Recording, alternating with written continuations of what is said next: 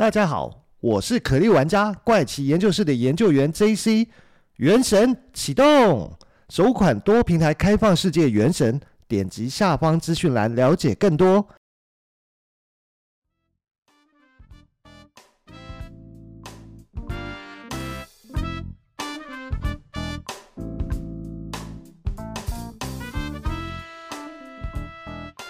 嗨，大家好，欢迎收听怪奇研究室，我是研究员 JC。那在本集的节目开始之前呢，还是要请各位听众来帮帮忙啊！就是如果你也喜欢收听怪奇研究室的节目啊，那你也正好是使用 iPhone 手机收听的话，那要请你动动手，帮忙在 Apple 的 Podcast 里面给怪奇研究室一个五星好评啊！如果能再加上留言的话，就更好。能够有你的五星好评支持哦，就是给我做节目最大的鼓励哦。再请听众朋友们支持帮忙，给一个五星好评哦。大家这周过得怎么样呢？这周呢，其实我看到一个不算是新闻啊，算旧闻哦。那它的日期呢，其实是在二零二三年六月十号啊。根据英国的《每日邮报》的一篇新闻报道指出。美国军方呢，有一位调查人员在调查 UFO 的坠毁事件的时候，他在进入 UFO 的里面呢，发生了匪夷所思的体验啊。美国的调查人员透过一名律师啊，匿名向《每日邮报》曝光这件事情。在这起的坠毁 UFO 事件中，他们不再是一个观察者，而是一位亲身经历者哦。根据这个报道指出呢，在当时呢，这名调查人员他经历了一个时空扭曲哦，就是明明是只有感觉短短几分钟的时间，但是他出来后竟然发现已经过去了四个小时啊，而且在当中呢，还让他感到恶心、迷失方向感。那这到底是怎么一回事呢？根据调查人员的解释哦，当时他们正在对一架坠毁的 UFO 进行现场的勘察。突然感觉时间似乎变得异常缓慢啊，而周围却是在高速运动后，他们的身体开始出现一些不舒服的状况，例如说是恶心。这到底是怎么一回事呢？根据调查人员解释哦，当时啊，他正在对一起坠毁 UFO 的现场进行勘察，但是他突然感觉到时间似乎变得异常的缓慢，而周围也确实在维持着高速运动啊，而他的身体就出现了一些不适的症状，例如说恶心、头晕，还有周边的物品感觉也变得扭曲跟错位啊。整个过程持续了几分钟哦。但是当他回过神来的时候，他出来 UFO 却发现自己已经度过了四个小时哦。这一事件呢，引发了人们对 UFO 还有时空扭曲的一个热烈讨论啊。有科学家甚至表示哦，时空扭曲是一种可能存在的物理现象，而 UFO 的存在也有越来越多的证据哦。这到底是怎么一回事呢？在跟大家仔细的分享这篇报道前哦，我想先跟大家介绍一下英国《每日邮报》啊，《Daily Mail》这个媒体哦。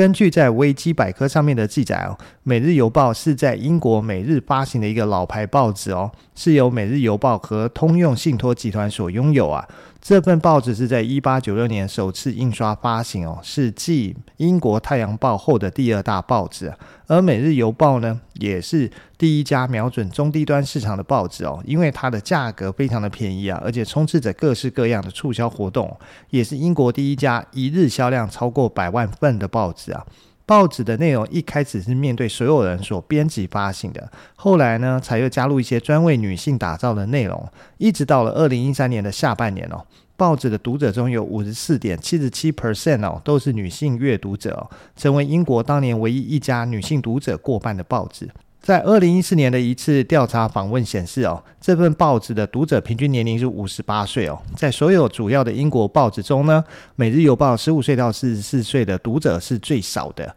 不过，《每日邮报》在漫长的发行时间呢，也曾经遭到许多的指责跟批评哦，像是曾经因为散播种族主义啊、虚假科学消息，或者是支持纳粹等，都曾经遭受过指责哦。报纸当初在发行的时候呢，原本只打算印十万份哦，可是最终呢却加印到三十九万份了。那在一八九九年，《每日邮报》的印刷设施哦，已经扩建到可以列印五十万份的一个规模。到了一九零二年，第二次布尔战争临近尾声的时候，这份报纸的发行量已经超过百万啊，使得《每日邮报》成为当时啊全世界销量最大的报纸。从一开始呢，由哈罗德处理的报纸商业运作，还有阿弗雷德所担任主编的《每日邮报》，就一直在以有意思的小故事啊，或者是连续剧等方式来娱乐他们的读者。到了十九世纪啊，《每日邮报》开始融入了帝国主义的政治立场，在第二次布尔战争期间表现出的爱国主义情绪哦，使得这份报纸不够客观了。到了后来，世界大战爆发以后，《每日邮报》支持法西斯主义哦，甚至发文赞扬新纳粹政权的一个成就啊，所以遭到许多人的指责啊。特别是当时犹太人经商有成哦，却因为《每日邮报》持续支持纳粹而撤走所有在《每日邮报》上的广告啊。而战后的《每日邮报》曾经在一九九五年、九六年、九八年，还有二零零一年、零三年、一一年和一六年哦，分别获得英国新闻奖委员会颁发的年度全国性报纸的称号啊。此外，报纸还曾经获得二零一一年的新闻工作组的称号。但是《每日邮报》还是被批评哦，它带有指责涉嫌种族主义、恐同指责、性别歧视等指责哦，甚至是因为引用不为主流所承认的研究来骇人听闻啊。《每日邮报》的医学和科学的相关报道也遭到一些医生啊、科学家的批判哦。在二零一五年，一名自由工作者甚至向《卫报》检举透露说，他秘密录下了《每日邮报》一位代表跟一名骇客交涉哦。报纸希望对方能弄来二零一五年十一月巴黎恐怖袭击事件中一个咖啡馆的监视器录影画面了，而这份录影画面被法国警方呢列为机密啊，不能够对公众释出哦。不过最终呢，咖啡馆的店长哦同意将这个录影画面以五万欧元价格卖出啊。对此呢，《每日邮报》回复说，《每日邮报》想要获取这份录影画面，其实没有什么大不了，因为警方手中已经有这份的录影画面了。除此之外呢，围绕着《每日邮报》的其他一些批评，则针对他们的狗仔队的行为哦，以及对物价问题的执着啊。此外，《每日邮报》还强烈否认自己在难民问题上面的报道有任何的偏见啊。所以在二零一七年的二月哦。英国的维基百科社群达成共识哦，说认定《每日邮报》的报道啊疏于查证啊、哗众取宠啊，甚至制造假新闻啊，所以将该报列为普遍不可靠的来源，往后不得再用于作为支持关注度或内容事实的参考资料啊。所以从维基百科上的记载来看啊。《每日邮报》属于娱乐大众、编撰故事的不可靠媒体啊，所以接下来跟大家分享它上面的这则新闻报道内容啊，大家还是先抱着非专业新闻媒体的报道内容角度来听听看吧。而研究员自己呢，第一次在网络上看到有人提这件事情的时候，我还一度怀疑说，这是真的新闻吗？还是说呢，这只是有人在捏造故事哦，或者是道听途说来的？因为呢，除了第一次接触到的文章跟后续几篇找到一样的这些文章啊，它们内容基本上都非常相似啊，也都只有提到是六月十号《每日邮报》报道，并没有提供《每日邮报》的新闻截图或者是连结哦，所以这让我怀疑它的真实性存在哦。不过后来呢，研究员自己上了英国《每日邮报》的网站，花了一点时间啊，开始寻找这篇文章啊，终于被我找到。而这时候我也大概了解为什么前面提到网络上看到文章都没有截图或网址呢？我想先推想这些发文的人应该只是看到消息就转发，但是没有要查证新闻来源的真实性哦。第二个可能的原因是因为《每日邮报》的网站啊，既没有做搜寻功能，或者按照日期查询新闻的功能哦，所以我只能同步用 Google 输入我推敲可能的新闻标题，还有在《每日邮报》的网站上按新闻分类去慢慢找啊。还好呢，最后是让我先用推敲可能的标题找到，省下大半的时间在《每日邮报》上慢慢浏览新闻内容啊。而这一篇呢，的确是出现在《每日邮报》六月十号上的新闻。新闻的连结呢，我会放在怪奇研究室 Facebook 跟 Instagram 的粉砖哦，在六月二十九号的 Po 文上面啊，大家有兴趣的话，可以从粉砖上面的 Po 文啊，再点过去看新闻的原文哦，上面其实还有附带一些照片啊。那另外就是，大家如果真的去了怪奇研究室的本专，记得订阅、追踪跟给一个爱心，谢谢。那我们现在就来聊一聊英国《每日邮报》在二零二三年六月十号的这篇报道内容里面都在写些什么呢？一开始他就告诉你哦，这是《每日邮报》的一篇独家新闻哦。根据举报人的律师丹尼尔表示哦，美国军方正在进行回收一起 UFO 坠毁案件时，参与者经历了一场空间跟时间都发生扭曲的过程哦，这让一名现场的调查员感到恶心和迷失方向啊。还有就是，当他进去 UFO 内部之后呢，发现它的内部比外观看起来样子要大上许多。这名举报人的律师啊，丹尼尔·席恩啊，告诉《每日邮报》。他的这名客户联络上他的时候说，美国军方找到了一个坠毁的 UFO，还有这架坠毁的 UFO 竟然扭曲了时空。美国军方让一名调查员哦进入 UFO 里面了，结果这名调查员表示哦，UFO 的内部哦大概有一个足球场那么大，可是从外面看这个 UFO，它大概了不起只有直径九公尺的大小而已。律师丹尼尔说：“啊，一位据称是参与了美国军方在进行回收坠毁的非人类飞行器计划的举报人，告诉他这个难以置信的故事哦。而他现在呢，已经向参议院的情报委员会的工作人员介绍这件事情的一个状况啊。这名律师说呢，这个故事呢是本周一系列有关于政府掌握 UFO 的惊人说法中最新的一个。从六月五号周一开始哦，前美国空军的高级情报员啊，戴夫·格鲁斯啊，在镜头前接受采访，声称。”美国政府拥有多个坠毁的非人类飞行器哦，而美国国防部的回复则是说，格鲁斯呢没有发现任何可以被核实的讯息来支持他这种说法。但是丹尼尔就是律师啊，一直在帮助像是格鲁斯这样对外揭发 UFO 秘密的举报人哦，并且把他们带到国会啊，试图揭露他们所认为政府在掩盖与外星人来往的这件事哦。那么这位格鲁斯是谁呢？他其实是一位曾经在阿富汗立过战功，并且拿过战争勋章的老兵啊，在美国国家侦察局任过职，并且在二零一九年到二零二一年期间呢，担任国会 UAP 特别工作组代表。他还在国家地理空间情报局工作过，并且在二零二一年底到二零二二年七月哦，担任 UAP 分析共同负责人。该工作组织啊，最近更名为全域异常现象解析办公室哦。而美国政府呢，现在是对 UFO 一词哦改为 UAP 代替哦，所以前面提到的 UAP 其实指的就是 UFO 哦。那根据律师丹尼尔表示哦，这是所谓的坠机回收项目的内部人士向他解释了一次，所谓的回收项目哦，是涉及一个九公尺长的飞碟啊。然后这艘飞碟呢，其实有一部分因为坠毁的撞击力道啊，所以有一部分是埋在地底下。那军方一开始试图是用推土机构筑飞碟啊，然后将飞碟从土里面拉出来哦。那再将飞碟拉出来以后，整个外观看起来就是一个像一片馅饼的形状啊。然后在飞机被移动几公尺后，他们就立刻停下来，因为他们不想要破坏飞碟的完整性啊。接着呢，军方就派了一个人进去飞碟内部啊。根据进入飞碟内部的人表示哦，当他进入到里面以后，他就发现内部竟然有一个足球场这么大，这个冲击呢，其实有点把他吓到。那从这个时候开始呢，他也开始感到恶心哦。接着他也迷失了方向啊，因为里面是如此的巨大。那飞碟的内部竟然有一个足球场的那么大，可是外面呢，看起来只有直径九公尺长而已。那律师丹尼尔还说，空间并不是飞船周围唯一被扭曲的维度哦。律师丹尼尔接着说，这位被派进去的调查员啊，在里面待了几分钟后就踉踉跄跄的出来哦。可是事实上呢，在外面等调查员的其他军方人员是足足等了四个小时的时间哦。这表示在这艘飞碟里面呢，有各种各样的时间扭曲跟空间扭曲的状况发生。物理学家推测哦，从理论上来讲，高科技飞行器的推进啊，可能会涉及扭曲其周围的时空，以抵消重力的影响。但是丹尼尔拒绝提供进一步的细节哦，包括这件事情发生的地点、日期，并表示他无法为这些说法提供证据哦。由于缺乏细节文件跟照片哦，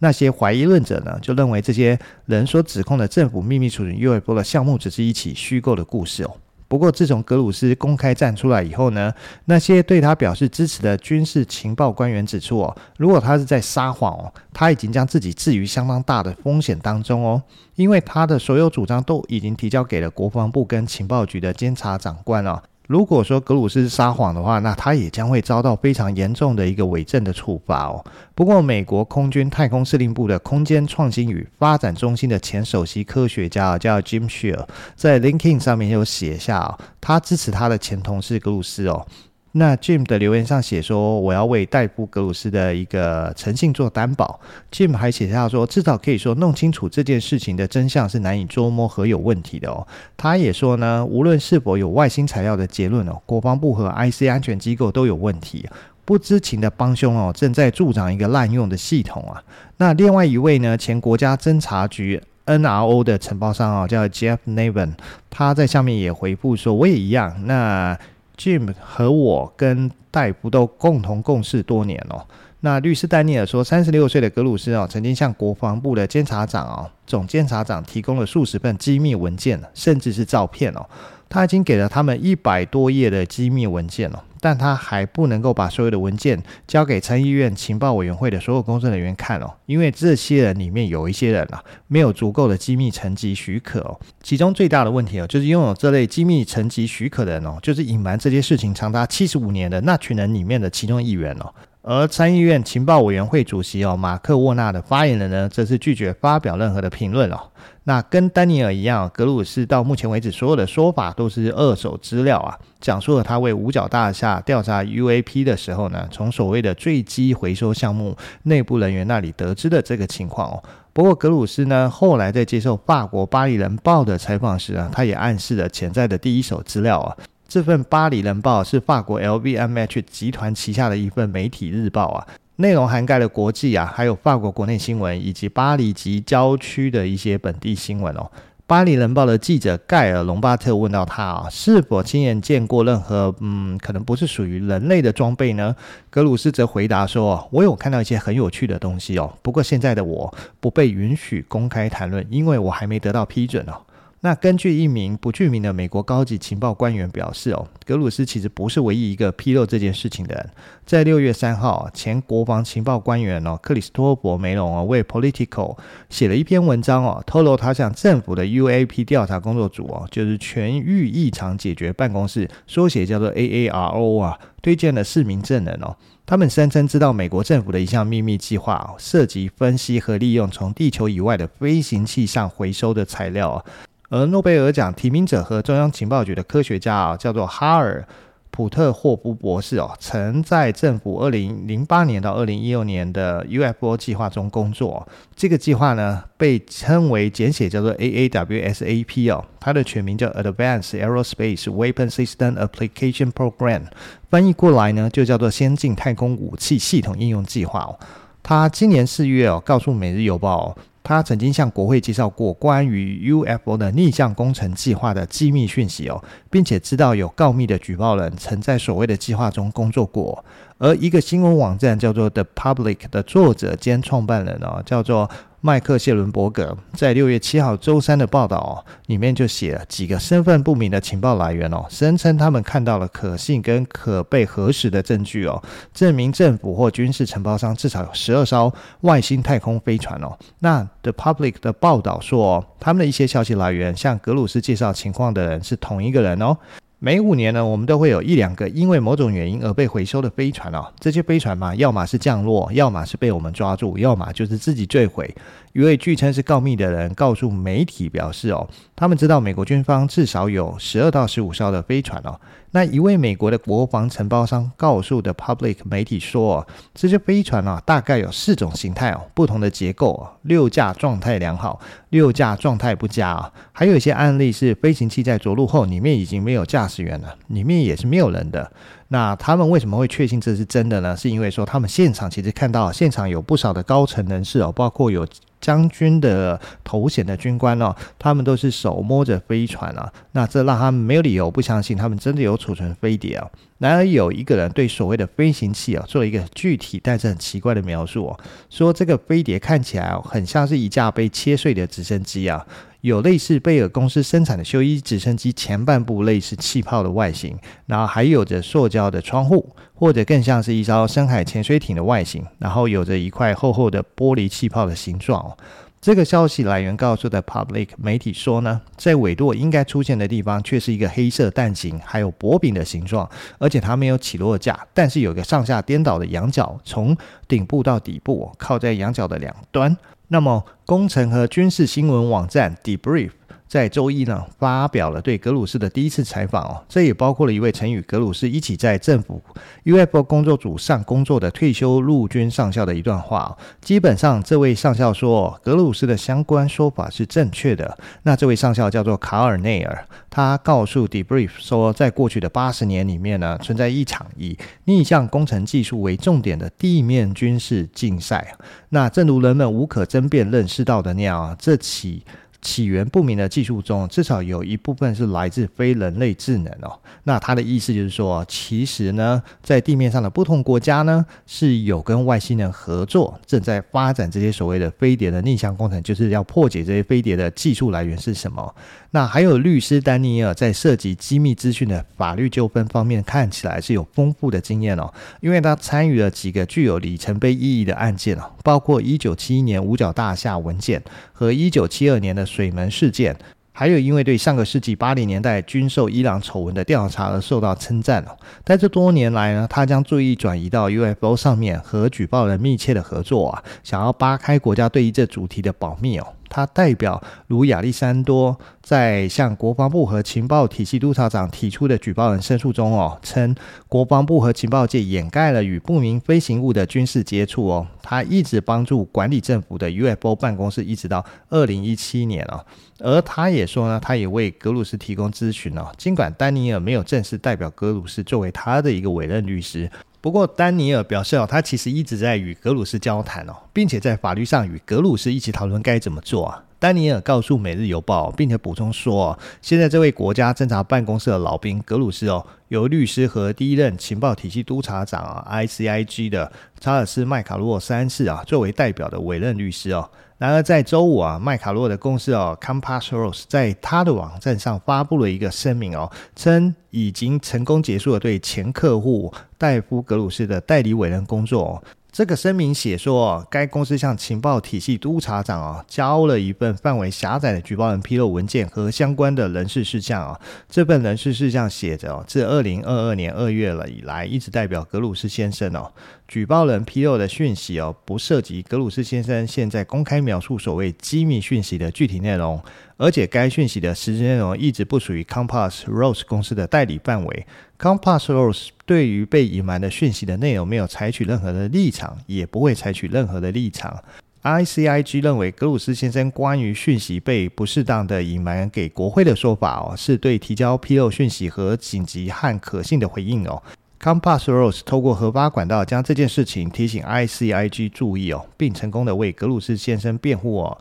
使其免遭到报复哦。那我们也祝福我们的前客户哦，格鲁斯哦，在他的下一步旅程中一切顺利哦。那格鲁斯呢，在二零一九年到二零二一年期间担任 NRO，就是美国国家侦察局在 UFO 工作组的代表啊，然后为国家地理空间情报局共同领导不明异常现象。分析啊，一直到二零二二年的七月哦，二零二一年七月呢，他向国防部监察长提交了第一份举报投诉啊，指称呢，国防部官员没有向国会适当的披露 UFO 坠毁的回收项目啊。去年的年度军事拨款法案啊及国防授权法，包括一个新的条款，允许举报人向五角大厦的 AARO，就是全域异常解决办公室团队报告以前未被披露的 UFO 材料检索、材料分析和逆向工程的项目啊，而不必担心因为违反安全誓言和保密协议而遭到起诉啊。但丹尼尔说呢，有几个举报人直接去找国会，因为他们担心 AARO 啊没有权利调查他们的主张哦，只有在 Title 十授权下才有能力调查军队的机密项目，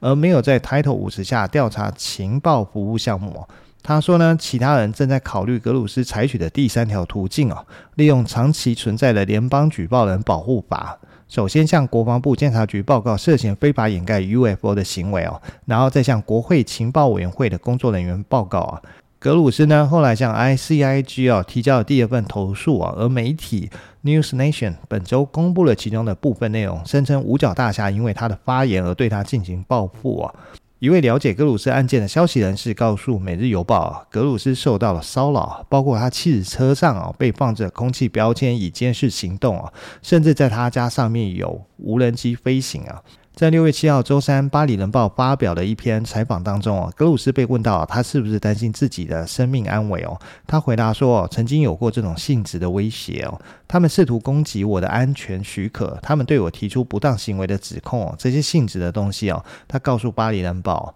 为了保护正在进行对我的调查，我不能提供太多的细节，不过我想几个月后我应该就可以分享了。那格鲁斯在《巴黎人报》的采访中还透露，他向国会提出有关所谓 UFO 坠毁回收计划的诱人的新细节啊。他说，五眼联盟的成员哦，就是加拿大、英国、澳大利亚跟纽西兰都参与其中哦。他甚至说呢，他了解到最早回收的是一个中型的飞船哦，据说是一九三三年在意大利北部坠毁哦。它被墨索尼政府保存到一九四四年哦，当时它是被战略事务办公室哦，这是一间啊历史悠久的美国情报机构的特工找到。但是讽刺的是哦，它比公众几十年来都听到的任何事情都要早，比方说罗斯威尔事件。而国防部发言人在一份声明中哦，也说到，至今为止哦。全域异常解决办公室没有发现任何可被核实的讯息来证实关于过去或目前存在有任何关于拥有逆向工程外星材料项目的说法。